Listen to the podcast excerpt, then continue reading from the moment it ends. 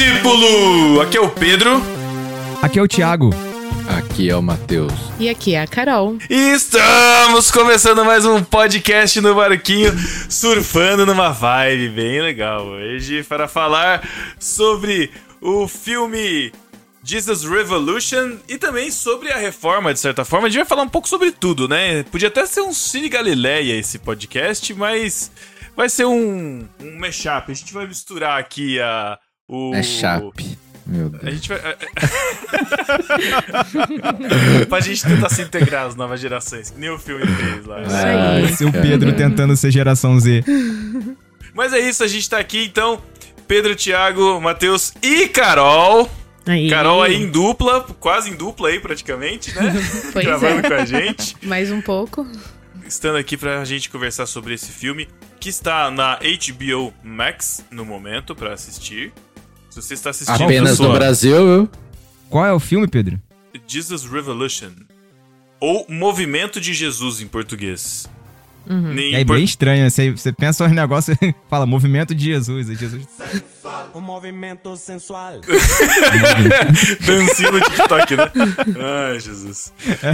ô, ô, Matheus, onde que tem aí pra assistir? Não tem aí em Portugal? Não tem, eu tive que fazer o esquema da Piratear, VPN, né? Teve que baixar da internet. Ah, assistir pela Não, VPN. Só a Ah, VPN no bom. HBO Max já deu.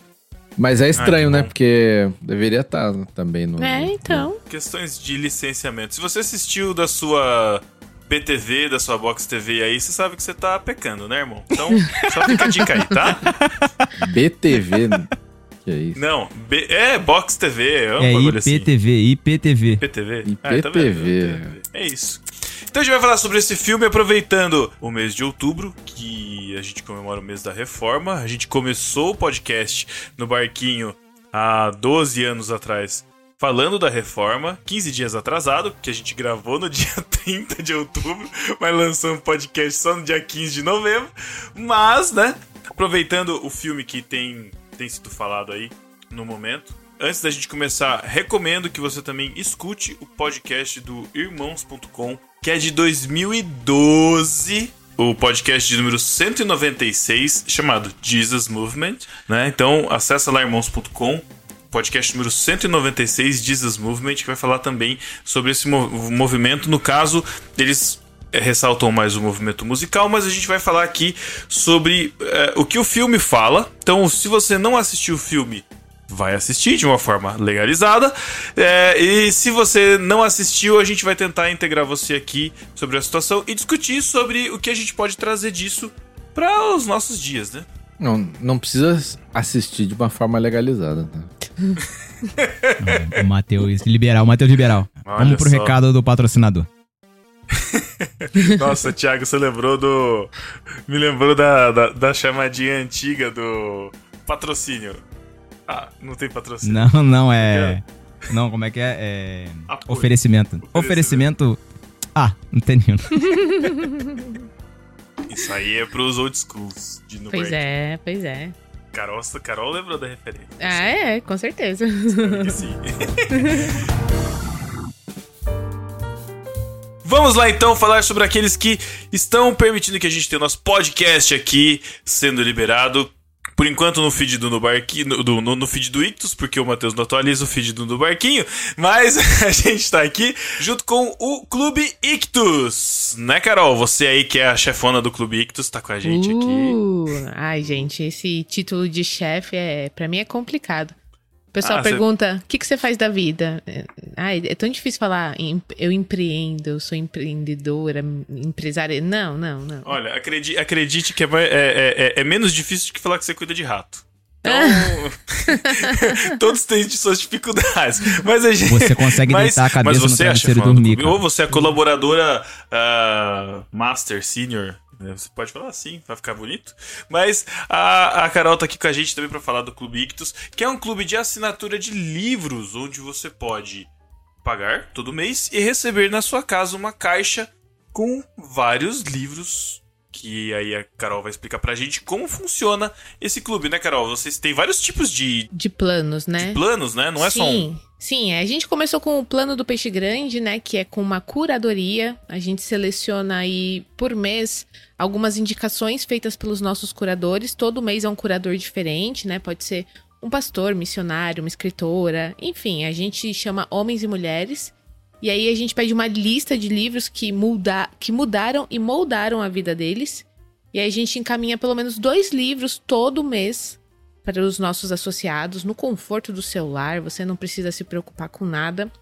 A gente também tem o podcast com a entrevista, né, com o Peixe Grande, que sempre sai na primeira terça-feira, até então, até 2023, não sei como é que vai ser daqui para frente.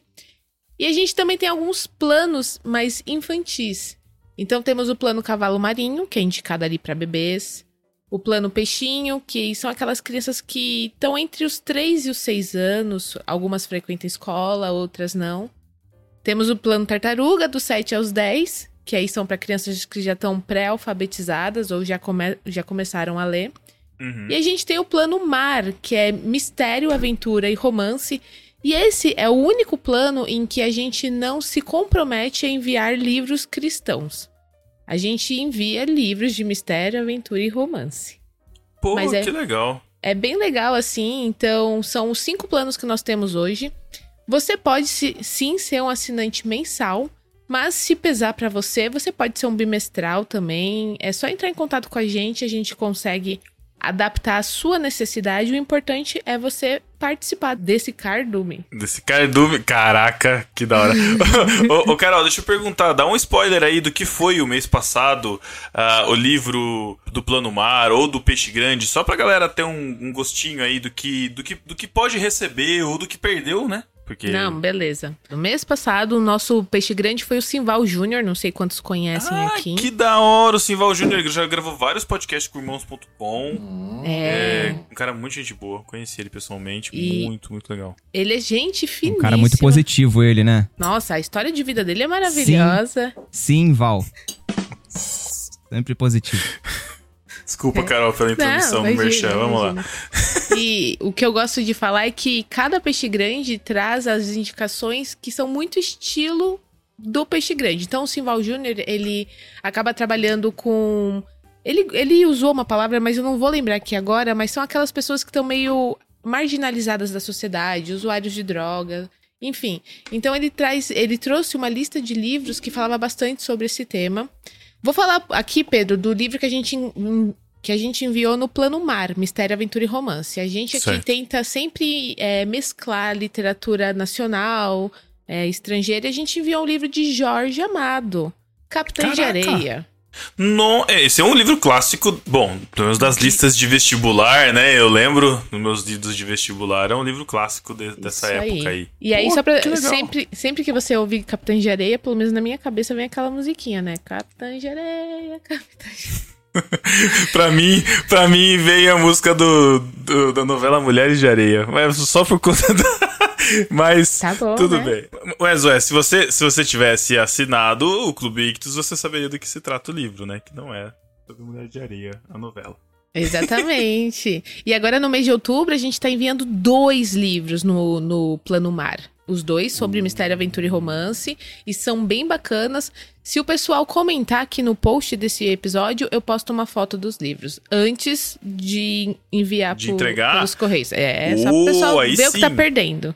Aí sim, engajamento, a gente precisa Lá no, disso. site do, lá no site do Ictus. Você tem que comentar no site do Ictus lá, nesse podcast aqui do Barquinho. Porque no Barquinho o podcast não é postado mesmo, né, Matheus? É, então vai ter que ser por lá mesmo. Ou, ou na nossa DM do, do, do Instagram. Isso aí, isso Porque aí. também não sai postagem lá.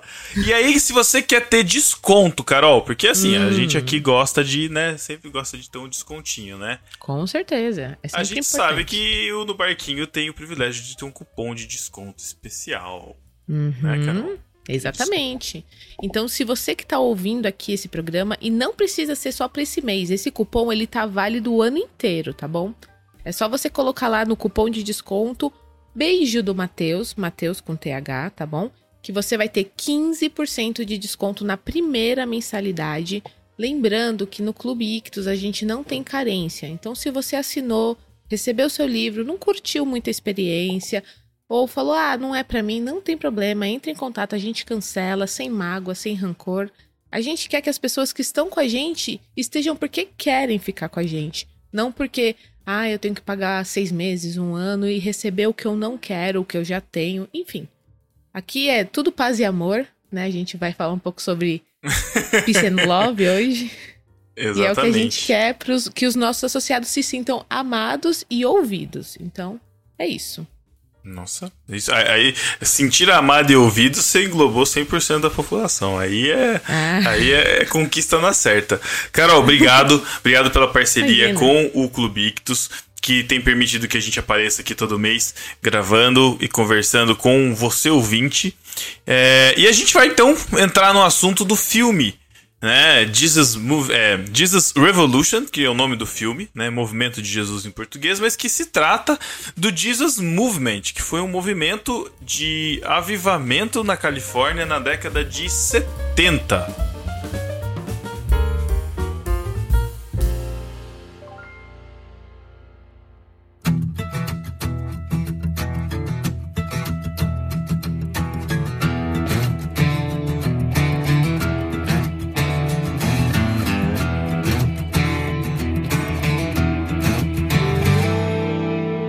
Quero umas impressões de vocês aí sobre o filme. E, é, eu acho que uma das primeiras coisas que eu acho que.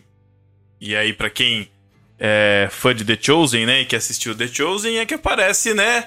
Aparece Jesus de novo aí na, na capa do filme. E, e isso me tirou um pouco, confesso, assim, que quando ele apareceu me.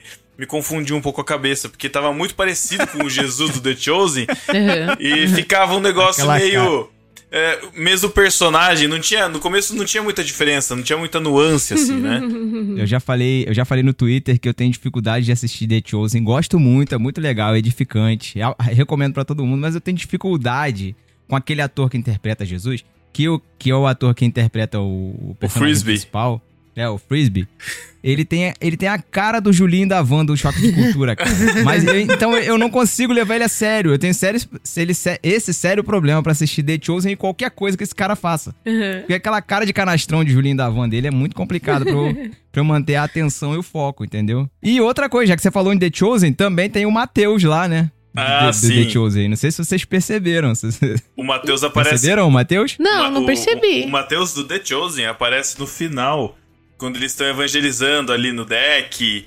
E tem umas pessoas que eles estão entregando folhetos. Quando ele é uma das pessoas que tá o lá. folhetinho, Ele recebe e joga Isso. fora o folheto. uma das pessoas aí faz um comentário lá e, tipo, bem, uma falinha bem rápida Sim, Passa por ele assim e nossa, vai. é verdade. quando eles estão lá. No, na- é. Que ele até meio que confunde o, o frisbee lá com Jesus mesmo, né? Isso, isso aí, Ah. exatamente. Ó a referência aí, agora tem que assistir Então, de novo eu- pra pegar.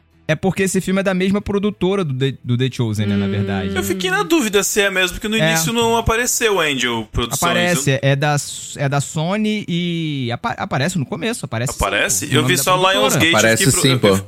Ah, eu, eu não reparei. Então, foi falha minha. Eu vi que é da Lionsgate e da Sony, Uhum. mas eu não vi da, da Angel Productions, não.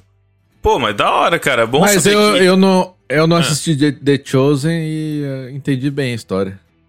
Não, mas, mas não precisa assistir The Chosen. É bom que você lê a Bíblia, né? The Chosen acho que é baseado num livro um pouco conhecido, né? Né? Que a gente... mas a, a história, então, só pra gente contextualizar, a história do filme, ela começa com um- uma igreja bem tradicional, né? Não dá pra saber se a denominação dela, eu não sei se ela, se ela é, É luterana. é luterana.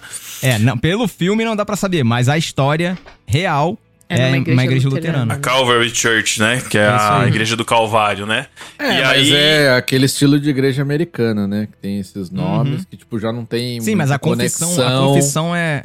A confissão Sim, mas, luterana. mas não tem conexão exatamente com a denominação exata. Sim, é, é, é mais pra que a gente entenda, assim, que se você for se localizar hoje, seria tipo uma igreja presbiteriana bem tradicional. Vamos colocar bem assim, tá? Que é aquela igreja é, sem... É presbiteriana, sem, então, normal, Sem né? fundo preto. é aquela é aquela igreja sem, sem, sem fundo preto, sem parede preta, é, de bancos de madeira, é, bem Que todo mundo vai de terno para todo, todo mundo vai de terno pra igreja com a bibliazinha. O terno, é, é, o, o, o chão acarpetado. E aí, eu não sei se vocês re- re- repararam que lá na frente, no púlpito, tem um quadrinho com os números dos hinos que vão ser cantados, né? Então, me destacou isso porque na, na, igreja pre- presbiteriana a gente usa o Inário Novo Cântico, né? Uhum. É, eu sei que outras igrejas usam harpa cristã, cantor cristão. E aí, muitas vezes, a gente, quando vai escolher a música, né, a gente fala o número do hino, as pessoas que têm o inário, né, hoje em dia, na, na própria Bíblia, é, que a igreja presbiteriana às vezes faz algum lançamento, tem o inário no final da Bíblia junto, mas hoje a gente projeta tudo, mas de qualquer forma tem essa numeração, e tinha as numerações dos quatro hinos que são tocados lá, que, iam ser tocados lá, e o pastor falando, né, revoltado sobre os acontecimentos atuais, o estado em que o mundo está deplorável, a moral arrasada, o que o mundo está falando sobre Deus, e aí levanta a revista Time da época com a capa Deus está morto, né, isso, né, conexão com outro filme aí, Uhum. E não vamos falar dele, mas tá lá, é, Deus está morto, esbravejando, e a- as irmãzinhas da igreja ali, e a filha dele, né, quase dormindo, um outro senhorzinho também quase dormindo, a igreja bem vazia. E nesse contexto que a gente começa o filme, porque a gente tá passando pela, pelo momento da guerra do Vietnã e tá tendo um movimento com, de contra. É, de resposta a esse movimento de guerra que é faça amor, não faça guerra, né? Peace and love, paz e amor, que, é o movimento dos hippies, né? E aí esse movimento começa a assustar a sociedade conservadora, né, e essas igrejas que se sentem ameaçadas, né, de que o mundo está na perdição. É importante, é importantíssimo esse pano de fundo pro filme. é, e eles ambientam bem isso, porque aquele momento, é, década de 60, final da década de 60, na verdade, né? O mundo tá em Guerra Fria, Estados Unidos e União Soviética. É, o mundo tinha acabado de sair da Segunda Guerra e essa existia esse medo grande das pessoas de que fosse explodir uma nova guerra, né? Porque aconteceu a Primeira Guerra lá em 1917 e tal, e depois em 39 acontece a Segunda, e o que pairava no imaginário das pessoas nessa época era o medo de uma grande guerra, mais uma grande guerra, e dessa vez entre as duas super- superpotências que já eram nucleares.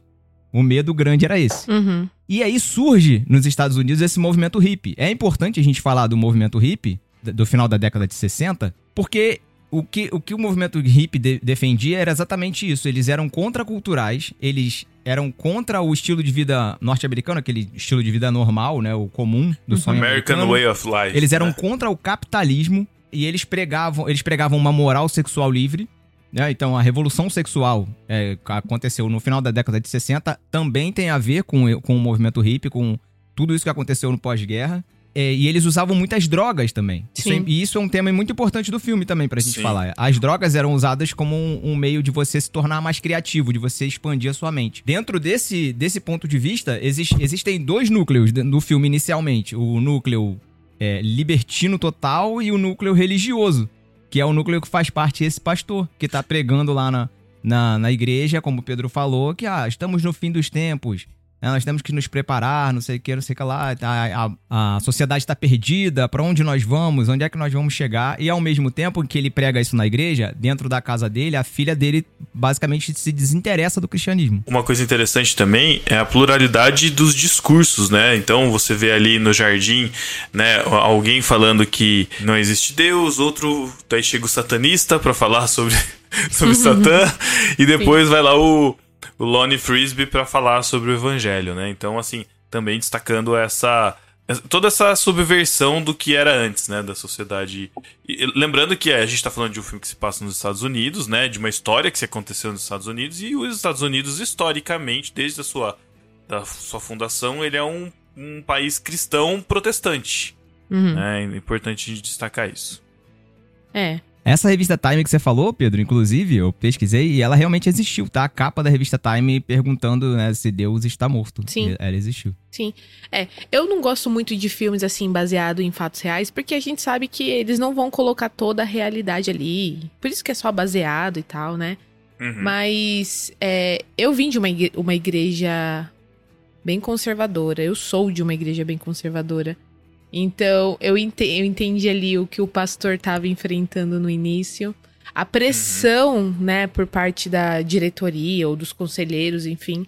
Porque é bem isso mesmo. Mas o discurso que o Lone, ele traz logo no início, na casa do pastor, mexeu muito comigo.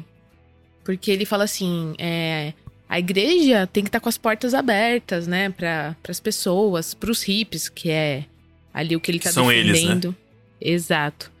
E a sua igreja não tá com as portas abertas. Já me, né, vem pra minha realidade. Poxa, será que as pessoas quando entram na minha igreja, elas se sentem acolhidas, abraçadas ou elas se sentem, opa, eu não pertenço a esse lugar mesmo. Eu me sinto mal aqui. E eu nem vou colocar que tipo de pessoas, status social, enfim, não, não é esse o caso. Mas isso me fez pensar, como igreja, porque afinal de contas nós somos a igreja, né? Será que a gente tá abrindo ou fechando portas, né? E aí foi a partir desse momento que o, o filme me pegou, assim, bastante. Aí a gente é apresentado também ao Greg, né? Que é outro personagem fundamental na história. Isso. Hum, esse, essa história que eles são. que é baseada em fatos reais, é realmente, né? Tem. Mas até que eu achei que o filme, ele foi ele foi até honesto, assim, né? Porque não foi só aquela. Tudo dá certinho, todo mundo certinho. É. Porque filme. Filme crente já me dá aquela desconfiança, né? eu, eu, eu fiquei basta. com essa preocupação também, Matheus. Eu também. É, Acho que é, todo, mundo, todo mundo teve essa, teve essa, quarto, essa, essa preocupação quarto de guerra. Sim. É, é, é, Deus não está desafiando morto, gigante, né? Corajoso. É, que é tudo desafiando aquela, gigante. É aquela é linear, né? O negócio e tal. Tem aquele momento que a pessoa se converte e tudo vai bem, né? E ele foi até. Mostrou no meio ali, claro, não mostrou tudo, né? Porque eu fui ler a, a história lá um pouco, né? Inclusive do Lone, é um cara muito controverso, tinha uns outros problemas ali Calma, é, deixa até... pro final, calma. É, final. Mas, mas enfim, não, não é... é... importante, é importante falar do Lone que ele, que ele se converteu, né? Ele era um hippie, primeiro, isso é importante falar. Isso. Ele era um hippie que se drogava, e ele fala isso durante o filme, né? O personagem fala isso durante o filme. E ele se converte, ele conhece Jesus e isso ele tem uma transformação de vida a partir disso. Exato. Uhum. A história, na verdade, ela se passa em, em, basicamente três núcleos que vão se convergir, né, de certa forma, né? Então é o núcleo do pastor, né, que ali ele tem uma posição de liderança na igreja, mas ele é subordinado a um conselho que determina as ações dele e. Aos presbíteros da igreja. Aos, aos presbíteros da igreja, seria o equivalente. é, porque na, na igreja presbiteriana é um conselho, então seria mais ou menos isso. Uhum, uhum. Mas, é, bom, dadas as. É, um dia a gente explica essa questão da igreja presbiteriana, vamos ver, né? Mas sim, sobre, está debaixo de um conselho sobre o que acontece. É, ele tá né, se questionando sobre, ele tá revoltado com a situação, com o status quo da sociedade. A filha tá se distanciando do evangelho, esse é o núcleo. O segundo uhum. núcleo é o, o Lone, né? E é justamente a filha do pastor que conhece o Lone pela primeira vez. E o Lone Frisbee, que esse nome, né? Que não tem como, na hora que apareceu o Lone Frisbee, eu falei, ah, você tá de brincadeira, sabe? Se não fosse de verdade, cara, eu falei, os caras estão sacaneando muito com esse nome, mas tudo bem, é Lone Frisbee de, do disco mesmo. Uhum. E aí conhece esse o nome Lone. Ele é isso mesmo, né? É, é esse, então, exatamente. Na por isso que eu falei. Se eu, sou, se, eu não, se eu não soubesse que era de verdade, eu achava, eu tinha achado que era zoação. Ô, Pedro, é legal, é legal, antes de falar sobre a questão da filha dele conhecer o, o Lone, é, o Frisbee, é importante dizer que o pastor, numa conversa na casa entre ele e a filha, ela fala que é, só, só vou acreditar no dia que Jesus me mandar um hippie. Uhum. Lembra que ele fala sim, isso? Sim, sim. E aí ela sai de carro. Nesse momento, quando ela tá andando de carro pelo interior, assim, do, da, de Los Angeles, é, da Califórnia, é, ela, e ela encontra com ele, né? Isso. No meio da rua. Ele Isso. tá, ele tá na estrada, e aí a gente conhece o Lone Frisbee, que é o outro núcleo, que é um hippie convertido ao evangelho, que tem alguns. A, acaba tendo alguns seguidores, tem uma gama de pessoas que ele conhece e que ele vai migrando de lugares. Provavelmente ele estava migrando de um lugar de onde ele já tinha ido. E aí a gente pode supor aí que ele migrou porque ele já tinha passado por algum tipo de problema ou situação no local anterior, né? Isso aí a gente pode supor. Que depois do filme Não, lá isso no não final fica, ele vai isso falar. não fica claro. Não fica. É, não, claro. né? A, a ideia é. O que me pareceu é que ele era um missionário itinerante urbano. Sim. Basicamente aí, na minha cabeça. Sim. E Foi aí, assim que eu Não, não, mas, mas depois fica mais claro lá pro Não, final, calma, tal. é, exatamente. É, e aí- Inicialmente é, pô, o cara é, um, o cara é um missionário que quer alcançar os hippies, se veste como um hippie, porque ele não abandona Não, ele é o um jeito de hippie, falar, ele não se veste abandona como, as ele é. Barba Ele grande, é, cabelo não, ah, grande. Mas, não, mas é, desde o exatamente. princípio dá pra ver que ele é hippie. De fato, ele é. Isso. E aí a gente vai ser apresentado para um outro núcleo, que é o. Eu não lembro o nome do personagem. É o, é o É Greg? o Greg, isso. Greg, o é Greg, que tem uma situação familiar complicada, não tem o pai, a mãe, é, a mãe, a gente dá a entender que ela é uma prostituta, é, e aí Drogada. ele tá vivendo o, justamente numa escola militar para conseguir um futuro, né? Então, assim, ele tá na caixinha, então a gente vê a caixinha do conservadorismo da igreja e a gente vê o conservadorismo ali né, secular, Político. ali, político, exato. E aí ele é convidado, né? Ele conhece uma. Ele vê uma menina bonita e ele aí começa a se envolver com os hippies e ele sai dessa escola com- conhecer o movimento hippie. E aí a gente passa é, a maior parte do filme como observador, né? É, como sendo. Nós sendo os olhos do Greg, né? Vivendo o que ele tá vivendo ali, conhecendo o movimento hippie até o, o, o momento, e aí eu vou avançar um pouco na história aqui, mas até o momento em que ele se droga, em que ele se envolve é, na- nos pensamentos, ele é um artista, né? Então ele se envolve é, com as drogas, as drogas expandem a mente dele, mas ao mesmo tempo ele vê o, o que a droga tá fazendo com ele, até o momento em que ele tem pensamento, a, a droga faz ele ter pensamentos suicidas, e aí ele encontra o Lone. E o Lone faz um convite pra ele, convida ele, confronta ele ali do, do, do que ele tá vivendo.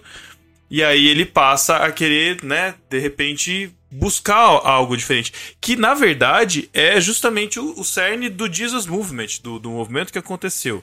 Né? E da realidade de tudo que tá acontecendo ali, é, naquele, naquele contexto, que é o quê? Os jovens, eles estão buscando alguma coisa. Eles estão buscando experiência que preencher... preenche um vazio. Exatamente, aí aquele Isso. vazio, né, que a gente fala, que tem tantos autores aí que eu não sei mais quem que é o autor que falou isso, né? Uns falam que é Agostinho, outros falam que é, é, Aristóteles, sei lá quem que é, enfim. Einstein, né? Sei lá, Clarice Lispector, mas alguém falou um dia que a gente tem um buraco no nosso coração que é do tamanho de Deus e só Deus pode preencher. Aí, ó, pro Clube Ictus é, de, de- é descobrir o livro onde tá escrito Né? Mandar no marcador. E aí. Exatamente. E aí fica esse questionamento do que os jovens. E aí o Lone mesmo, ele, ele diz isso como testemunho. Falei assim: ó, eu fui uma pessoa que já, que já usei drogas, que eu já fiz de tudo, e ainda assim eu tinha esse vazio.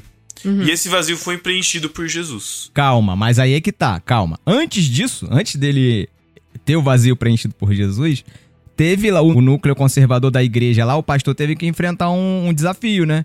Que é a chegada do, do Frisbee, a mensagem fortíssima que o Frisbee tinha e a- aquele momento em que o pastor tava vivendo do dilema. Olha, o evangelho, será que o evangelho é isso aqui que eu tenho, que eu tô tentando me agarrar? E a minha filha lá em casa já não se interessa mais, porque pra geração dela, essa, isso, isso que a gente tá vivendo aqui não faz nenhum sentido. A mensagem dos hippies de paz e amor, bicho, fazem muito mais sentido pra ela do que o, o que a gente tá vivendo aqui dentro da igreja. Aí esse era o momento dele decidir. O que, que eu vou fazer? Eu vou fechar as portas pros hippies, ou eu vou ouvir e vou acolhê-los e deixar eles entrarem. E aí, nesse momento, ele decide, aí é, é- é que existe a virada do pastor, né? É, em que ele decide transformar a igreja, ou melhor, dar abertura para os hippies poderem entrar e aquela comunidade virar um, um lugar para acolhimento dos hippies. E começa um grande movimento, né? O- a igreja começa a ficar cheia e um- uma ruptura muito grande dentro da igreja. Eu acho, eu acho essa cena muito legal. O diretor fez, fez a questão de dividir a igreja, né? Aquela questão do- dos dois lados, né? Os dois, os dois, O lado tradicional e o outro lado cheio de hippies. Sentavam as pessoas certinhas do lado aqui e, as- e os hippies ficavam sentados do outro lado. Uhum. Chegou um momento em que o pastor se dirige pros hippies e fala: Olha, eu quero dizer pra vocês que o evangelho de Jesus, ele acolhe a todos, e essa igreja aqui como uma igreja cristã vai estar com as portas sempre abertas pra vocês, 24 horas por dia, vocês podem chegar aqui que vocês serão acolhidos. E parece o, o discurso podia parar aí, né? Mas aí ele fala assim: "E aí ele aponta pra galera do lado esquerdo e fala, ó, vocês, as portas também estarão abertas pra vocês. Só que pra vocês saírem, caso vocês não concordem com, com o que vai acontecer aqui. E aí ele, tipo, ele, ele joga real. E aí umas pessoas que são muito, eram muito importantes na igreja, isso fica bem claro no filme, se Inclusive, levantam um era e do saem. conselho. Um era do conselho, inclusive, exatamente. O que deveria ser a galera que contribui e tudo mais, Sim, né? A galera sim. que É, quer manter a fala, tradição ali, é, É. e tudo mais. E levantaram e saíram. E a partir desse momento, a igreja se transforma e os cultos começam a ficar mais animados, né? Uma pregação diferenciada, até o púlpito. Eles fazem questão de mostrar, né, que a igreja era aquela igreja certinha, como o Pedro falou, da liturgia certinha. O púlpito que, que tá ali na frente sai, vira mais. uma Vira uma de palco. prancha. Ah, não. Uma apresentação. um, um tambor, um tambor, tambor. um, um Barril. de, de Mas, petróleo. E aí aqui. começa, começa a ter um negócio mais espontâneo, né? Uma, uma apresentações musicais com músicas mais animadas, que tem um- uma, uma estética mais que converse mais com os hips, sem perder o conteúdo de falar de Jesus, da transformação que Jesus causa e tudo mais. Acho é, esse é o momento de virada do filme. Aliás, a trilha sonora do filme é muito boa, né? Tanto Ah, Boa, sim, verdade. é. do lado das Gostei músicas também. essa Muito da boa. igreja, Do mas Song, fora né? também, né? é. Mas mesmo na- durante né, o filme, na apresentação, no- em vários momentos, né? A trilha sonora entra muito bem. Né? É, essa época foi uma época riquíssima musicalmente, não só dentro da igreja, fora também. Foi uma época, assim, tinha muita coisa boa. Muita coisa boa se produziu nessa época. E esse é o momento em que o Greg, é, o núcleo do Greg, né, se une com o núcleo do pastor. E aí eles começam a se relacionar e o filme prossegue a partir daí. É. É, uma coisa que eu quero destacar aqui, que é importante, é, que vai levar a gente pra discussão, porque a gente tá falando do filme, mas a gente quer discutir, né, além filme, é que o pastor, ele não simplesmente abriu as portas pros hippies, e, porque eram a galera do momento, porque era um movimento atual, e eu quero chamar atenção, e eu quero encher a igreja, acolhê-los, porque eles são o povo do momento. Ele viu no discurso do Lone a palavra de Deus, ele foi confrontado com a palavra de Deus diante do, do, do Lone. Lone confrontou ele assim, ele ficou assim nesse questionamento de é isso mesmo. Ele viu a casa dele ser invadida por hips também, né? Que foi uma coisa Foi um ponto importante, bem né? inusitada, mas no momento em que eles estão tocando as musiquinhas ali, né, que eles estão fazendo as musiquinhas, ele começa a escutar, ele começa a ver que as músicas, apesar de serem músicas é, num estilo é, não contemporâneo pro pastor, ele viu que aquelas músicas falavam de Deus. Uhum. E ele viu que aquilo e que e as pessoas que estavam ali estavam dispostas a viver, a viver por aquilo, por essa causa, né? A, a- a- a se colocar nessa causa. Eles estavam se dispondo a essa causa. E outro momento que eu acho legal é que quando eles estão já um, um pouco mais avançados ali, que a banda tá tocando na igreja, né? O vocalista ele agradece a todos que estão tocando, principalmente ao baterista, que vai. Faltam só três meses pra ele cumprir ali o- a sentença dele. E, e, cara, isso pra mim. Todo mundo, agra- todo mundo a glória a Deus. Aleluia! Exato. Quero colocar isso porque eu acho que a gente passou, e pode estar ainda tá passando, por uma recaída ao, ao, ao ultraconservadorismo em algumas igrejas, no sentido de a gente não conseguir enxergar o quebrado como uma pessoa alcançável, como uma pessoa que pode se chegar à igreja.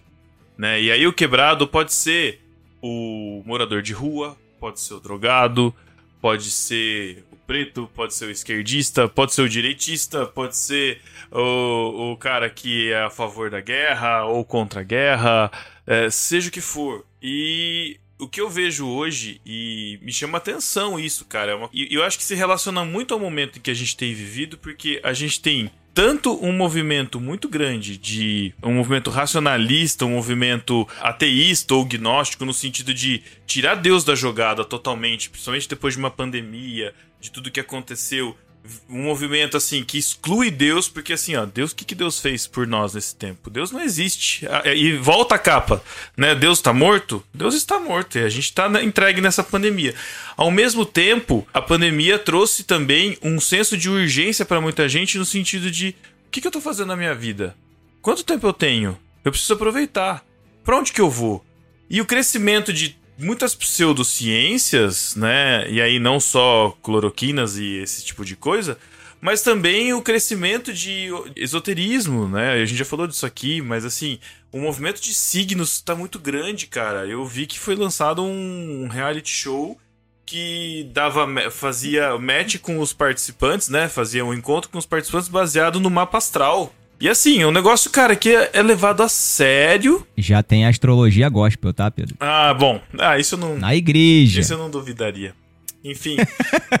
eu não sei porque não me surpreende tanto, mas enfim. É, até no, no Brasil aí tá tão discutindo um negócio de mapa de constelação, não sei, de constelação, constelação familiar. É, é constelação, no, fa constelação tipo, familiar. No, jurídico, então, década de no... 90, isso?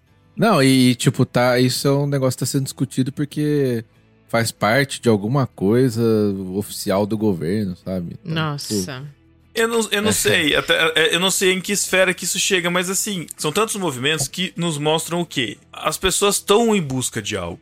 Uhum, uhum. As pessoas estão querendo preencher esse vazio e as nossas portas estão abertas para isso? É exatamente. O Frisbee fala, eu, eu, acho que, eu acho que a mensagem que a Carol falou que chamou a atenção dela, que talvez, eu acho que foi a mesma que uhum. chamou para a minha, é que o Frisbee fala claramente o seguinte: a gente não tá enxergando que essas pessoas que estão aí fora, se drogando e tudo mais, elas estão buscando Deus. Sim. Ele fala exatamente isso, com essas palavras. A pessoa que tá se drogando, ela está buscando Deus, ela só não sabe.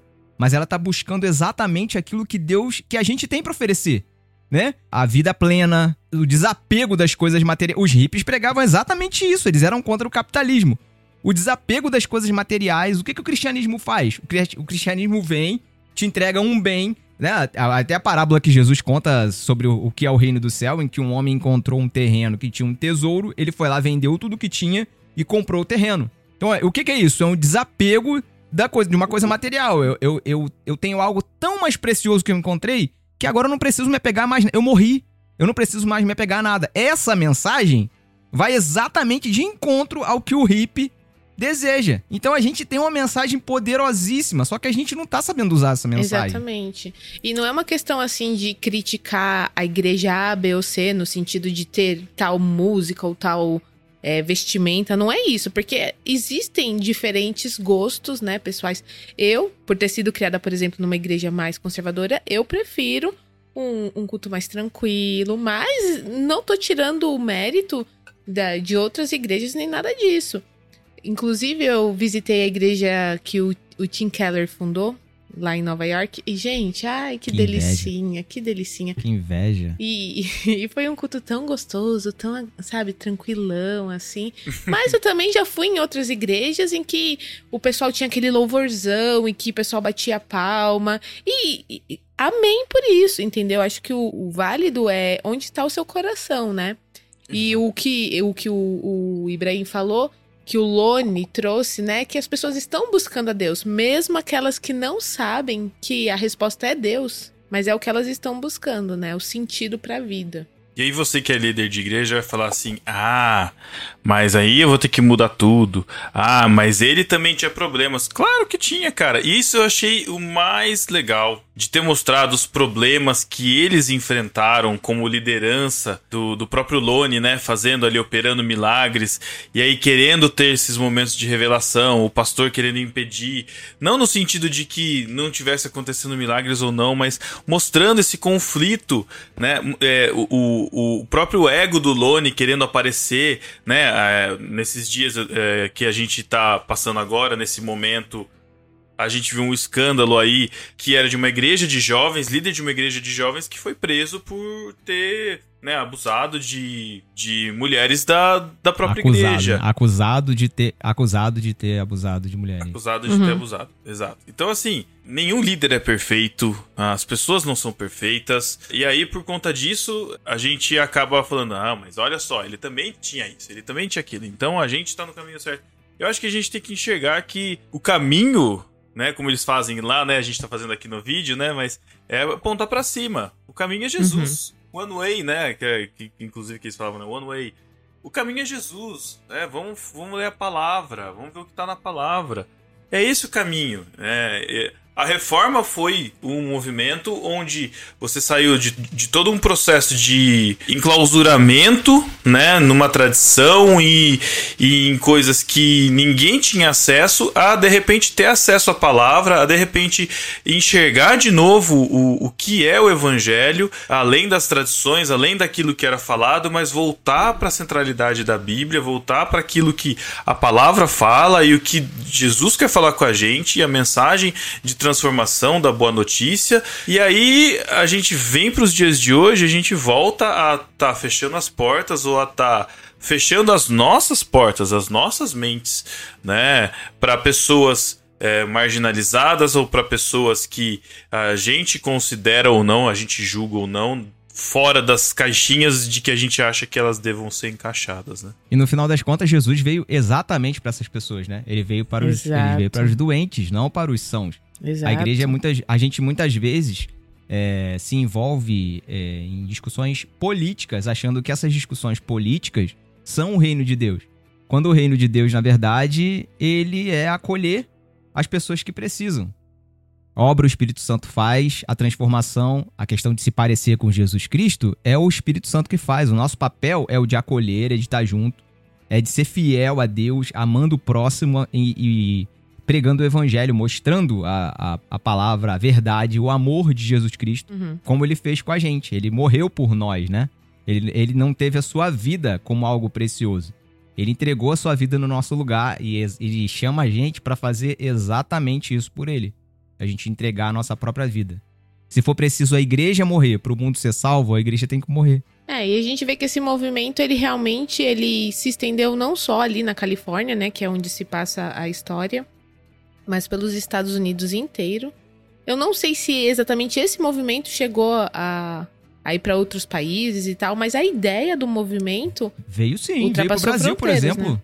Veio pro Brasil, por exemplo, o, o Jesus Movement, ele, ele influenciou a década de 70, principalmente, é, aqui no Brasil, culturalmente. A gente tem, por exemplo, compositores como Sérgio Pimenta, hum, a gente tem compositores como Janires, é, o, reba... o que, que era o Rebanhão, cara? O Rebanhão é, pô, Jesus Movement purinho. Os caras iam pra praça, ligavam a caixa de som, guitarra e bateria que não podia na igreja, E eram Na rechaçados na época também, né? e os caras começavam a falar de Jesus pros caras que estavam se drogando na, na rua. Você pega, você pega as letras dessa época, você vê que tem, por exemplo, ó, é, música do Sérgio Pimenta falando, falando que, ó, essa seringa não vai resolver o seu problema.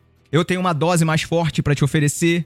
ó. Isso é o quê? Isso é o, re- isso é o reflexo de uma época em que a mensagem do movimento hippie tinha invadido o, a cultura Uhum. as pessoas passavam a, a viver daquela maneira e a, a contracultura evangélica, como o Jesus Movement, chegou a influenciar vários lugares, inclusive aqui o Brasil. É, e existiam pessoas que viviam dessa maneira. O, o, é, o próprio Janires mesmo, ele era um cara itinerante assim, ele pegava ônibus e ia evangelizar, tipo, que dava na cabeça dele, tanto é que ele morreu num acidente de ônibus numa dessas Nossa. viagens dele, né? Uhum. Então, é, é isso influenciou muito, sim, E, e- o, o Brasil. e esse movimento, ele foi bem contemporâneo ali do Billy Graham, não foi? Porque tanto que ele aparece ali no, no, no filme. É, na- começou, começou o, o Billy Graham já era mais, mais pro meio final da década de 70, né? Ah, tá. Ele, é- ele- o movimento se estendeu, né, por um bom, Sim, bom tempo sim. até ser até ser aceito e recebido pela igreja nas cruzadas evangélicas e tudo mais. Foi um movimento que influenciou tanto a cultura americana que o filme mostra as imagens no final, né? A Sim. quantidade de gente que tinha nas cruzadas evangélicas que foram alcançadas exatamente por essa galera Uhum. foi um, foi um fenômeno, cara. Foi um avivamento que aconteceu. Foi um negócio assim, de sem precedentes. Das pessoas de- não, não ligavam pra Jesus e de repente, do nada, tá as pessoas é, é, atraídas por Jesus e Uhum. querendo. Querendo mais de Jesus e vamos conhecer o evangelho, e, e isso influenciou, criou uma cultura evangélica nos Estados Unidos e fora dos Estados Unidos, Uhum. porque, assim, como eu falei aqui, o, o movimento da década de 70 e 80 aqui no Brasil, com bandas como Rebanhão e tudo mais, começou ali até mais tarde chegar é, ao movimento gospel, Sim. Na década de 80, o Resgate, Fruto Sagrado e tudo mais. Uhum. São frutos que vieram dessa galera, de- desse, desse tipo de, de cultura. O Resgate puxa muito essa questão também, né? Muitas músicas do Resgate puxam muito essa questão, né? A música 10 para 6, né? Rock da Vovó. Então, assim, também tem essa, essa, essa, essa pegada de puxar pro jovem urbano perdido, né? De, de resgate. Resgate disso, né? Talvez o, talvez o novinho nunca, nunca que tenha ouvido essas músicas fica pensando. "Pô, Por que os caras estão falando de droga nessa música e tal? Por que, que tá falando de droga? É uma resposta a uma época, né? Hoje a gente não, não tem tanto assim. Na, na cultura, é- droga é, é uma coisa ruim pra gente, né? Sim. Culturalmente. Sim, sim. É, pô, a pessoa se drogar é ruim. Naquela época não, era bom, era liberdade, né? Era liberdade. Hoje a gente sabe que é um problema de saúde pública, né? Crack, por exemplo, no Brasil, é um problema de saúde pública. Naquela época não. Então, você, você tinha uma, uma música de confronto a, essa, a essas ideias. Uhum. Sim.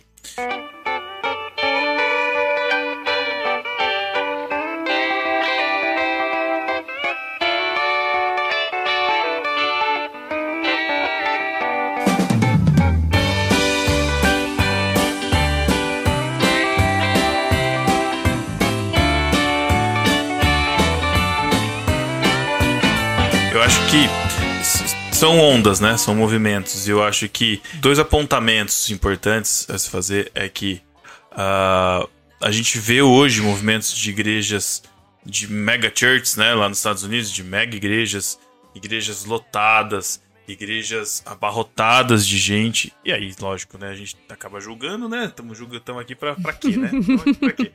É um país considerado evangélico protestante, mas até que ponto isso está se fazendo di- diferença no povo marginalizado de hoje? Sim. né? Então, é, o, o, o- que o movimento hippie trouxe no sentido de desapego da sua vida em prol do evangelho, o que, que a gente tem de desapego nisso hoje?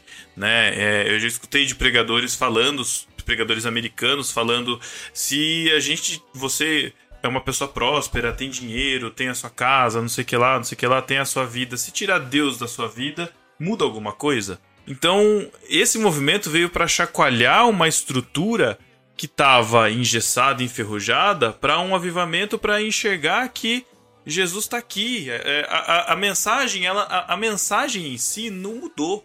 Uhum. né? A palavra continua viva e eficaz. Agora, ela tá chegando nos corações ou os corações estão duros e a gente não tá enxergando essa mensagem? A gente tá se colocando numa posição em que a gente já tá alcançado e o mundo tá perdido, e a gente tá olhando o mundo do, do alto da nossa nuvem, né, gloriosa, falando assim, tchau pessoal, vocês estão perdidos. E, e justamente o movimento é o contrário, né? Quem, o que, que Jesus fez? Jesus desceu da nuvem e veio pra cá né? E é, é difícil, passo isso pra hoje por conta disso. Não só lá, né? Como a gente vê essas mega churches, a gente vê os mega escândalos, como já teve também aí da Hillsong, né? Que a gente teve aí os documentários. E isso não tira a validade do que a pessoa tá vivendo, mas é, de certa forma, e aí eu não sei se vocês viram alguns vídeos do Lone, né? No, vídeos é, dele mesmo, não do ator, né? Mas você consegue ver que ao mesmo tempo que ele tá levando a mensagem do evangelho, existe algo, uma teatralidade, né? E eu acho que essa teatralidade hoje, e eu quero ligar com o que o Thiago tá falando da questão das músicas, eu vou, chegar lá, mas essa teatralidade faz com que a gente perca credibilidade. Ah, Então, assim, você tem manuais de como você deve fazer um culto ser legal, ah, como os avisos têm que ser, como o, o louvor tem que se comportar, como, eh, né, para que a igreja seja envolvida na, na adoração. Cara, até que ponto isso daí tá sendo algo de verdade? É, o, o, que, o que faz um culto ser um culto de sucesso ou ser um culto de fracasso? E aí eu chego na questão das músicas, por quê? Porque hoje, a gente, por que, que a gente não tem mais músicas dessas? Porque as músicas compostas hoje, de grande maioria, são músicas com o mesmo estilo musical, mas que não falam pra além muro, falam só pro nosso cercado. É, nossa, A- a- a mensa- bolha, né? A mensagem não chega. Não, acho que a gente sabe que tem gente que tá fazendo essa mensagem, mas os grandes conhecidos é só pra nossa, pra nossa bolha. O que não, não, não desclassifica, mas ao mesmo tempo não chega, não alcança. É, não vai além, né? É, é. Eu super entendo o que o Pedro tá falando e eu acho que é, é bem real mesmo. Ao mesmo tempo que na minha igreja, por exemplo, a gente usa cantor cristão. Quando a gente começa a cantar algumas músicas ali com uma linguagem tão complicada e tão difícil, ela também não atinge as os próprios cristãos dentro da igreja não entendem muitas das falas, né? Então, eu, eu acho sim que é super válido a gente trazer músicas. é, eu não gosto de usar essa palavra, mas eu vou usar modernas, no sentido de que sejam de fácil entendimento. Mas eu sinto falta de alguma profundidade de algumas letras, né? Eu sou, eu sou líder de louvor, eu entendo super isso, viu, Carol? É, é, é uma dificuldade porque se você for na onda do momento, você vai pegar as músicas que são repetições, que falam sobre eu. E, e é um casamento difícil de fazer. Eu, me, eu, particularmente, me preocupo muito com a mensagem que a gente passa. Então, Sim, assim, sim. e principalmente com músicas que sejam congregacionais, ou seja, Uhum. que a igreja consiga cantar com o ministro de louvor, né, líder do ministério de louvor. Eu me preocupo com isso, por quê? Porque eu não tô fazendo uma apresentação musical ali, um show, um negócio. Eu tô cantando pra igreja cantar junto. Então, Uhum. tem que ser música simples no sentido de ser fácil de ser cantada, mas a mensagem é Cristo. A- é. é apontando pra Cristo. Se vai falar de mim, é, e aí é, é, vou até falar de, de uma banda que eu, particularmente, um grupo que eu particularmente gosto e que é resultado também desse, desse movimento, do Jesus Movement, que é o Vineyard. Né? As letras deles, grandíssima parte, são músicas muito fáceis de ser cantadas. Sim. São quatro acordes, coisa simples, né? Que o Thiago às vezes não gosta muito. Mas assim. Não, mas- eu gosto das músicas do. mas, mas as. Que isso, as músicas não, do não, eu, são boas. Não, eu tô brincando com você, eu tô zoando, porque eu sei que você gosta, você tem um gosto mais rebuscado aí musicalmente. Mas as letras deles são muito profundas, cara. É, e eu eu, gosto. Eu nada sou sem ti, a entrega, te dou meu coração e tudo que a mim entrega meu viver. São músicas, sabe, que é quebrantado, que todo mundo canta. Então, assim, Quebrantado é maravilhoso. É a música- uma das músicas da minha vida, cara. Faz parte da minha Então- trilha sonora de músicas cristãs. são músicas que alcançam, são músicas que eu reparo, eu fico prestando atenção às vezes no meu pai e na minha mãe, cantarolando ela durante o dia. Quer dizer, é uma música que ficou na cabeça e a mensagem tá ali. Agora, que música será que a gente tá colocando dentro da igreja que as pessoas estão cantarolando com uma mensagem que não é aquela mensagem que a gente tem que trazer? Né? E aí a gente já falou aqui várias vezes isso aqui no podcast, mas a gente tá falando de música, mas também que mensagem a gente tá levando, como a gente tá se dispondo a ajudar o próximo, mesmo dentro da igreja, quebrado dentro da igreja, como que a gente mostra na igreja que a gente tá com a porta aberta para essa pessoa que tá com dificuldade, com, com problema. Eu entendo o que você tá falando exatamente. Eu, eu tenho um pensamento muito. Eu penso muito sobre isso, cara. É, é um dilema muito grande meu, assim, porque a gente tá vivendo uma. No... E esse filme tem tudo a ver com o que a gente tá vivendo agora, porque a gente tá vivendo uma nova revolução que já faz bastante tempo. É, aqui na igreja, o Guilherme costuma dizer muito, né, o Guilherme de Carvalho, que é o pastor da Igreja de Esperança, que eu faço parte, que eu recomendo que vocês assistam os vídeos, no, as pregações no YouTube depois. Quem não acho que a galera que ouve no barquinho já conheça, mas enfim. Ele fala sobre, muito sobre o selfie, e a gente está vivendo a revolução do selfie, em que, na atualidade, o centro do universo virou o selfie. E tudo gira em torno do selfie. Tudo, tudo, tudo. O eu, tu, tudo em, em- em torno do, el- do, do selfie. E a, a igreja a- acabou sendo sugada. O selfie é algo tão. que virou tão centro. A igreja tá, tá girando em torno desse centro gravitacional chamado selfie também. Então, a gente, o que a gente está fazendo com as músicas, com a pregação, com o estilo de igreja que a gente vive, o cristianismo que a gente vive, é simplesmente dar um verniz cristão ou evangélico para uma mensagem que é pregada pela cultura. A mesma mensagem, que é: você tem o direito de se autoafirmar, quem define quem você é é você. As coisas, né, o mundo tem que girar ao seu redor e você precisa se autodeterminar. Isso tudo a igreja em músicas e pregações tem de certa forma algumas tem pregado. A gente tem uma cultura gospel que respira isso e prega isso, e ensina isso. Então o que a gente está vivendo hoje é muito parecido com o que tava na que a galera tava vivendo naquela época. A gente precisa fazer o quê? Resgatar o evangelho, que é a mensagem para as pessoas que precisam se libertar disso, dessa dessa mentira que elas têm vivido, porque a porque a gente tá vivendo uma, uma sociedade que ensina isso. A gente é educado dessa maneira, os filmes giram em torno disso. As redes sociais são isso. Sim. Então, assim, a gente tem uma mensagem que descola a gente do nosso eu, faz a gente se esquecer de nós mesmos para olhar para Deus e para o próximo. O evangelho liberta as pessoas disso. A gente precisa de uma nova revolução, de um novo Jesus Movement que traga de uma, de uma forma moderna, com a linguagem que as pessoas hoje entendam, essa mensagem que é capaz de libertar. Por quê? Antigamente estavam buscando no, nas drogas a realização e alcançar o divino. Hoje estão buscando no self a realização e alcançar a, a plenitude de ser humano. Quando na verdade a gente sabe que a, a plenitude de ser humano é Jesus Cristo. E a gente tem essa mensagem para oferecer. Então a gente precisa transformar, a gente precisa ser agente de uma nova revolução de Jesus, entendeu? São muitos núcleos onde a gente está inserido e eu não sei quais são os núcleos de cada um aqui, né? Quais são as igrejas de cada um aqui. Mas é, lembrar que, assim, pessoas ainda se drogam. Pessoas ainda é, se, se matam e, e ainda tem problemas com isso. Pessoas ainda têm fome. Pessoas ainda têm problemas com, com falta de alimento. E muitas vezes a gente ora pedindo a Deus que coloque alguém lá para dar o alimento para a pessoa. Né? Lógico que a gente não vai, é, como, como dizia a nossa mãe, né? Falou assim: não vai deixar comida fora, tem gente na África passando fome, né? não vamos dar ca- a comida por Sedex pra África.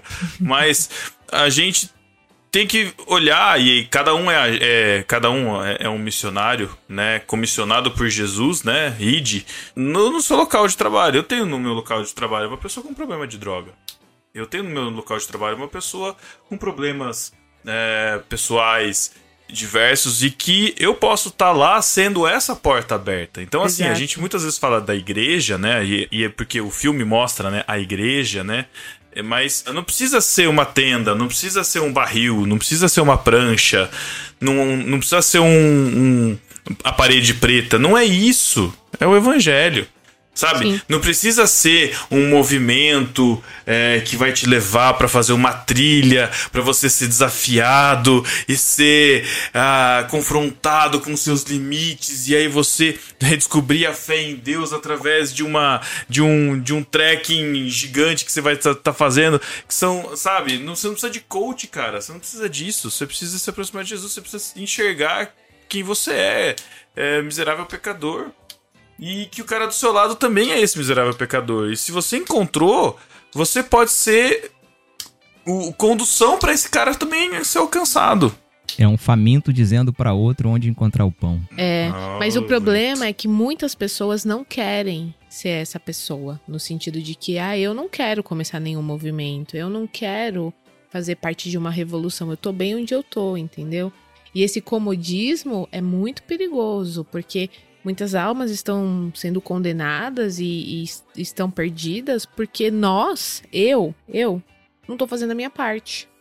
Então, é, é, como o Pedro falou, não- eu não preciso subir num palanque pra falar. Mas ali, no dia a dia, com meu colega de trabalho, com um familiar, com um vizinho, você pode começar uma pequena revolução na vida daquela pessoa, entendeu? Ouvir a pessoa e ter uma palavra de Jesus para dar para ela já é o suficiente. Mais do que o suficiente, né? É isso. Exatamente, é o nosso testemunho. e Isso precisa ficar muito claro. É, tem até uma frase que o pessoal usa, e eu concordo dela até a página 2. Que às vezes o seu testemunho é a sua maior fala, né? Que às vezes você não precisa nem falar para as pessoas saberem que você é um cristão. Mas assim, tá bom, a pessoa vê que você é diferente pela sua atitude, sei lá, pela forma como você se veste, você fala, mas e aí? Vamos botar o plano em prática, entendeu? Então. Não, que bom que ela sabe que você é crente, que bom que ela sabe que você é diferente. Isso muda a vida dela? Não. Exatamente. Porque só se você confessar que você confessar isso com tua boca e aceitar no seu coração que Cristo Jesus é o seu Senhor é que você vai ser salvo. Pois Não é se você olhar o exemplo do irmão e achar bonitinho e reconhecer que ele é crente. Isso é bom pro É, nosso não- ego. Tem o testemunho, né? Testemunho pessoal, existe a, a parcela verbal, né? Que você tem que falar. O evangelho, ele é falado. O evangelho, né? Ele é uma coisa que precisa ser crida.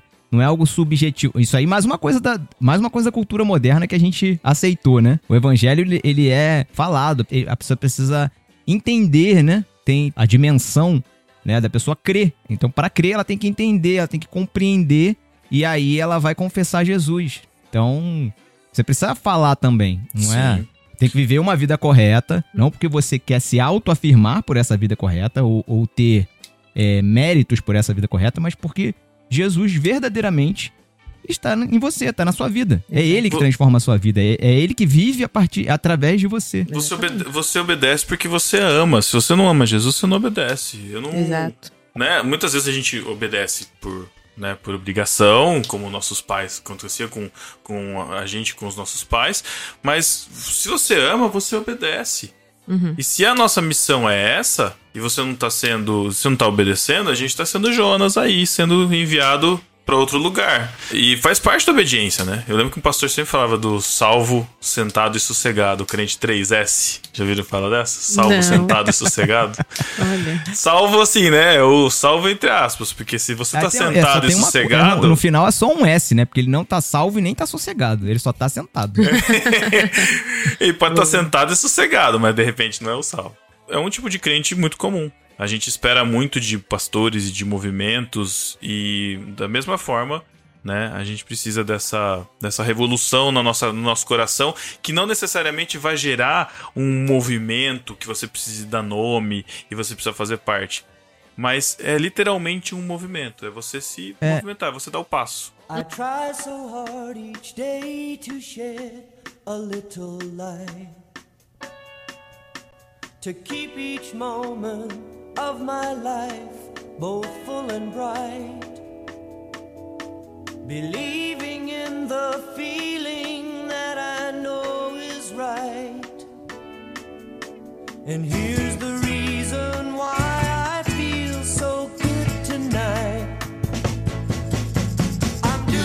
e eu, que- eu queria falar também, Pedro, rapidamente, antes da gente terminar, porque a gente já tá falando pra caramba, né? Já tá na hora de terminar. Coitado do Chico, vai editar esse podcast aqui. A gente prometeu ser breve pra Rápido ele. sucinto. Eu queria falar só sobre ser ponte, né? Eu enxerguei o Frisbee no, no filme muito como uma ponte de, entre dois extremos que não se tocavam em momento nenhum.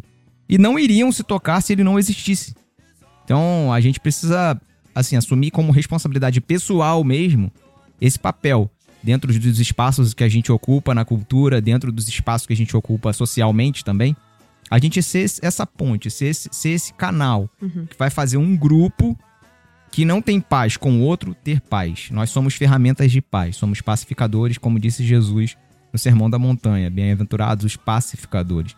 Nós precisamos desse componente de sermos pacificadores, de não jogarmos lenha na fogueira, mas da gente reconciliar. Nós fomos chamados para reconciliação, porque se temos paz com Deus, nós agora temos condição e capacidade de desprendimento de semear a paz por onde a gente passar. Interessante isso que você falou, porque é exatamente o que acontece no filme com o Greg. O Greg, ele não era um hippie, ele era de uma família quebrada, de uma família que não é o padrão da família americana, que não é do, pad- do American Way of Life. Não, não existe a presença do pai. A mãe é uma prostituta. Ele tem que cuidar da mãe. E ele tá em busca de um futuro melhor. Ele não é um hippie. Ele não é um cara fora da caixinha, mas ele é de uma vida quebrada. Você vê a, a namorada dele, de uma família abastada, de uma família rica, de uma família onde ela tinha tudo, mas tinha um vazio no coração Ela também dela. não tinha. Exatamente. Exato. também E tinha- através- Assim como ele, que não tinha nada, também tinha um vazio, é verdade. Exatamente. Então, assim, são. Tinha os- o, o movimento hippie que veio, mas tinham de dois lugares, dois vazios. Né? E aí, ele, até em momentos, eu fiquei revoltado com ele quando ele não quis cantar pra mãe. Falei, meu, canta o hino pra sua mãe no telefone, que droga, cara. Canta, coitada. Hoje não, Tadinha. mãe. Mas, a- ao, ao mesmo tempo, você vê que ele foi resgatado. O, o, o problema que ele tinha da ausência do pai, o problema que ele tinha no relacionamento, própria namorada dele também, em relação ao pai, a família tradicional, que tinha tudo ali. Então, Jesus preencheu esses espaços através de um improvável. Chegou, chegou ali através de um improvável. São os, os caminhos de Deus, né? E pra mim, a cena que, assim, me levou as. Eu, eu estou gestante, gente. Então, assim, os hormônios já estão, né, mais sensíveis. Mas- Chora por dois. Oh, e como? Mas a cena do batismo, gente. Eu me batizei muito jovem, né? Eu, eu nasci num lar cristão, então com nove anos eu já tive ali as aulas de batismo, passamos né, na igreja e, e nos batizamos. a exemplificação, né, de você morrer e você tá ali, né, e depois você voltar. Reviver. Achei lindo E aí, também. pergun- Assim, cinematograficamente foi Nossa, perfeito. perfeito. O diretor foi esse, assim, foi muito lindo. Foi muito bem feito. Exatamente. Muito bem. E aí quando Executado perguntaram aquela pra cena. ele como você como você se sente, eu fico até arrepiada só de lembrar. É, eu, eu tive um Vivo. arrepiozinho nessa hora também. Vivo. Gente, Caraca, lindo. maravilhoso. A Paty chorando essa maravilhoso. parte comigo. É. É, achei lindo. E é muito bonito, né? Um presbiteriano chorando nessa parte, né, Pedro? Com, com o credo batismo, né? O batismo. Ah, é, só, só, só pra cortar o clima bonito, eu só, eu só achei um defeito nessa cena. Eu acho que devia ter uma mão puxando ele. Só. Isso! Só caraca, isso. eu tive esse- É. Caraca, eu pensei, É. eu pensei Se que tivesse uma mão Eu pensei puxando. que só eu tivesse essa. essa Perfeito. é a verdade. É Mas verdade. foi lindo, mas foi lindo, porque Foi. porque aí demonstra, né, que é Deus que alcança, né? Eu tô morto e Deus foi lá. Isso. Eu, eu uso isso na, na, na escola dominical lá na igreja, que eu falo que é que nem aqueles brinquedos de shopping eu, que tinha no Toy Story, que é o garra. Sim. Sabe? A gente tá todo mundo perdido ali. Aí vem uma garra e tira a gente de onde a gente tá e nos salva. Isso, verdade. Mas. Isso aí, eu concordo com você. Essa, a único defeito da cena é isso aí, que a mão do pastor tinha que entrar pra puxar ele. Exatamente. Seria- tinha, tinha que seria aparecer uma mão. Não precisava nem seria ser mão mais- do pastor, uma mão. Seria brilhante. mais teologicamente, teologicamente correto isso aí. Mas, Mas- enfim, é só o fariseu dentro de mim falando mais alto. É, é- é por isso que eu quis cortar o clima. Mas realmente, ah, e, e é isso, e, e, de novo, né? O batismo em si, pra reforçar, né? Não é o mergulhar na água que fez com que ele se sentisse vivo, mas aquilo ali é a exemplificação de algo que já aconteceu no coração dele e que ali ele percebeu: meu, eu tô, eu sou outro, eu, eu, eu É. tô vivo, eu renasci, né? Agora eu sou outra pessoa. E a gente precisa ter essa, essa lembrança do primeiro amor, né? Essa lembrança do, do nosso renascimento, né? Porque a gente morreu. A gente E tá eu- morto e a gente renasceu vida E eu achei essa cena, ela não foi clichê, não achei clichê, eu tava com muito medo desse filme ser clichêzaço, assim, de tipo. Ah, eu não curti, do, não curti o filme porque ele, ele foi clichê de propósito, como a gente falou dos outros exemplos. E essa cena aí me pegou. Ela, ela, ela- caraca, não. É, é, realmente os caras fizeram bem feito. Foi, foi legal. Muito bom. Foi legal mesmo. Tem, o, tem a questão do jornalista também, né? Que chega sem entender nada, que ele, ele mesmo fala que ele é neutro. Ah, você é da onde? Ah, eu sou neutro, eu sou um observador neutro, Uhum, né? uhum. É o cara da Time, da revista Times.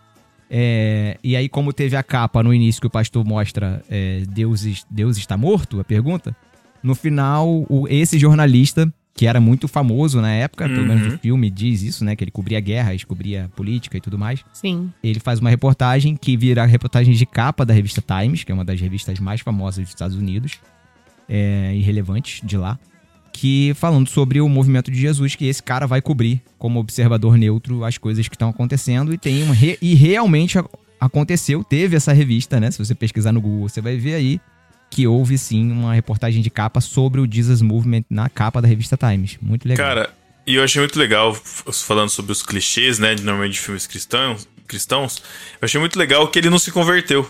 Porque poderia ter sido também um outro É clichê, verdade. que era o repórter se converter, ele tava vivendo tudo aquilo, ele tava vivenciando tudo aquilo, né? Ele tava ele tá perguntando lá pro senhorzinho de cadeira de roda. Falei, mas como que aconteceu? Eu falei, aconteceu, e eu tô aqui, e é isso. E ele anotando aquilo ali com o espectador e ele não, não foi alcançado. Não sei se foi alcançado até o seu. Se, se- se o cara já morreu ou não, se foi alcançado depois. Sim, no filme ele continua sendo Ele observador continua neutro que sendo aquele jornalista sobre- imparcial que sua vida não foi afetada por aquilo. Uhum. E aí mostra também que a gente vai se deparar com pessoas que não vão aceitar o evangelho. Uhum. E faz É. parte. O- E faz parte, parte. exatamente. Exatamente. Outra coisa também, o, o, o- o rapaz do cadeira de roda lá que vai ser batizado, carregado pelas pessoas. né? Ele, não- ele não foi curado, ele não levantou, tipo, não foi aquele É, triunfalismo de. isso. Ah, não, agora o cara vai levantar. Não, ele foi colocado, foi batizado com, com as pessoas segurando ele, mas ele foi batizado, foi recebido no corpo de Cristo, agora faz parte da igreja com a gente tudo mais. Muito legal. E é uma imagem legal também do que Jesus fez com o paralítico, né? Que não só curou o paralítico, no caso aqui, ele não foi, esse cara não foi curado, exemplificado, mas ele não só curou, ele perdoou os pecados. Isso. E que, tipo. ele salvou, né? Ele Ele- salvou. Exato, tipo assim, aquele corpo restaurado vai ficar. Na, depois que o cara morreu, ficou. Mas ele salvou a alma, né? Ele levantou a alma do cara.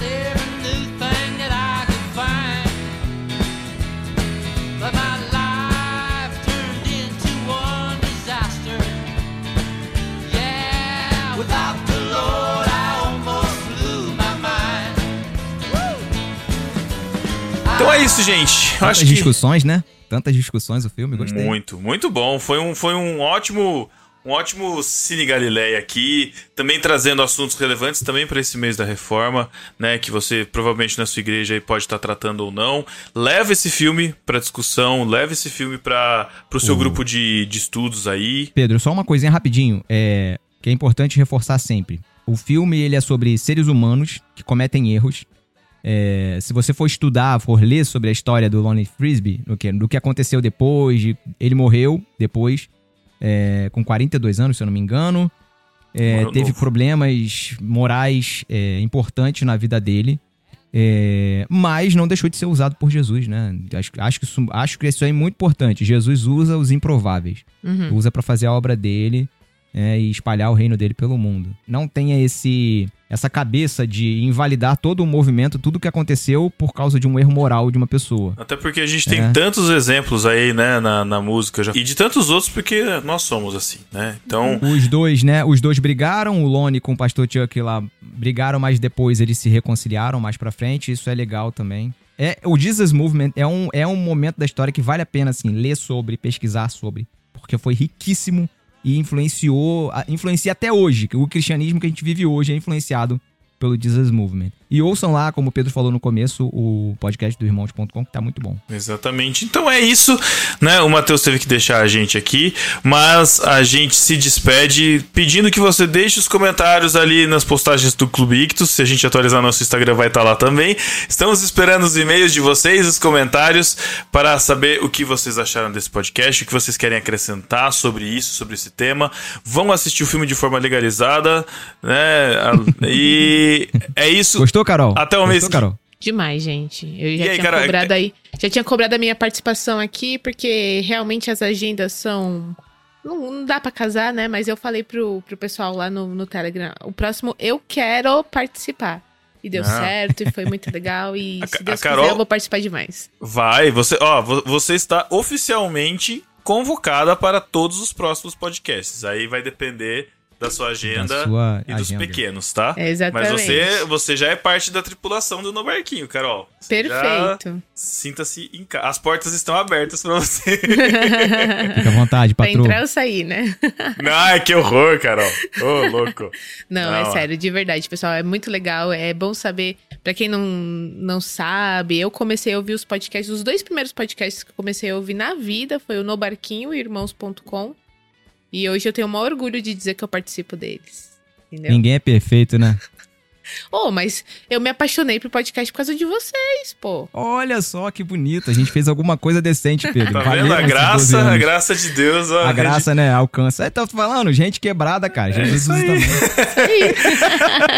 Mas é isso. E aí, se você também ah, escuta no barquinho aí e conhece pessoas que escutavam no barquinho, passem pra eles esse conceito, passem pra eles o podcast de novo, porque a gente tem muito ouvinte que acha que a gente parou de gravar, tá?